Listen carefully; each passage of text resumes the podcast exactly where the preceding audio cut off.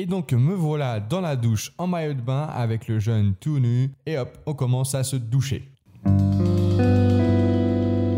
Bienvenue sur La foi. Ouh J'aimerais vous parler d'un sujet qui me touche et pourtant dont j'ai très peu de connaissances. C'est bien sûr, devinez, le handicap. Je ne me suis pas moi-même formé au handicap, mais j'ai déjà accueilli des enfants en situation de handicap. Alors, souvent on englobe sous euh, deux types de situations, handicap moteur, handicap social. Et peut-être que je me trompe et j'utilise euh, un mauvais vocabulaire, mais n'ayant pas été formé là-dessus, je ne peux pas vous en dire plus que ça. Par contre, je peux vous parler de la première fois où j'ai accueilli un enfant en situation d'handicap. Et c'était un handicap moteur. Pour vous la faire court, un séjour de 24 enfants, 3 animateurs animatrices, une directrice. J'étais animateur. Les enfants avaient entre 8 et 12 ans et l'enfant en situation de handicap avait 15 ans. Ou peut-être moins. Bon, après, voilà, c'est un détail. Hein. Alors, je ne me rappelle plus du nom de la maladie qui portait ce handicap, mais en gros, il avait très peu de capacité motrice. C'est-à-dire qu'il ne pouvait pas manger lui-même, il ne, il ne pouvait pas s'habiller lui-même, il ne pouvait pas se doucher lui-même, aller aux toilettes lui-même. Bref, vous l'aurez compris, il avait besoin d'assistance à peu près à tous les moments de vie quotidienne. Il avait aussi beaucoup de difficultés à parler, donc il s'aidait d'un téléphone portable pour pouvoir écrire dessus et le téléphone disait ce qu'il euh, avait écrit. Je n'étais pas son animateur référent, mais quand son animateur référent était en congé, je le remplaçais. Et donc je vais vous parler de ces moments où justement je le remplaçais. Et donc, comment cela se passait? Alors déjà, durant les activités, je m'étais rendu compte que les autres enfants le géraient ou étaient, enfin voilà, ils étaient amis avec lui, et donc il n'y avait aucun souci à se faire. Je me suis même très vite rendu compte que c'était quelqu'un de très rigolo, qu'il avait beaucoup d'humour, qu'il arrivait même à jouer avec la temporalité de son téléphone portable pour faire en sorte que justement la, blague elle arrive vraiment au bon moment au niveau de son téléphone. C'est-à-dire qu'il préparait sa blague en avance. Enfin, c'était vraiment euh, un skill qui n'est pas habituel quoi. Et je me suis aussi rendu compte que avant son handicap, c'était surtout un garçon de 15 ans. Et bon, comme vous le savez, les garçons de 15 ans ne sont pas toujours très malins avec les filles. Et donc, très vite, je me suis rendu compte que, de façon générale, mis à part certains temps de la vie quotidienne, c'était un enfant comme les autres. Il vivait sa vie, avait ses propres dramas, avait ses copains, avait ses activités préférées, ses activités qu'il détestait. Un ado dans toute sa splendeur. Par contre, là où ça changeait, ben, c'était sur les petits temps de vie quotidienne. Et là, je voudrais vous donner un exemple précis, quelque chose qui m'a clairement marqué dans cette expérience de la vie quotidienne, et pour vous faire comprendre à tous les degrés et toutes les nuances que cela a apporté dans mon expérience sur le handicap. C'était la première fois que je devais lui faire faire la douche. Très vite, avant de prendre la douche, je me suis posé plusieurs questions.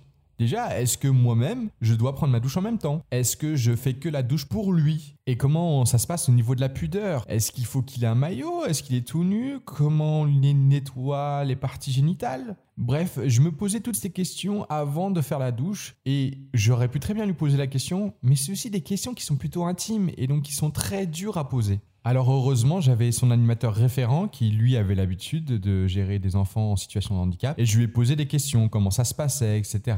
Il m'a dit d'y aller en maillot de bain parce que j'allais me faire moi-même mouiller et que je n'avais aucun stress à avoir. Le jeune a l'habitude qu'on l'accompagne. Alors même si ces conseils m'ont bien aidé, on va dire que tant qu'on n'est pas sur le terrain, vous le savez, hein, on peut vous donner 36 000 questions, il faut mettre les pieds dans le plat pour savoir.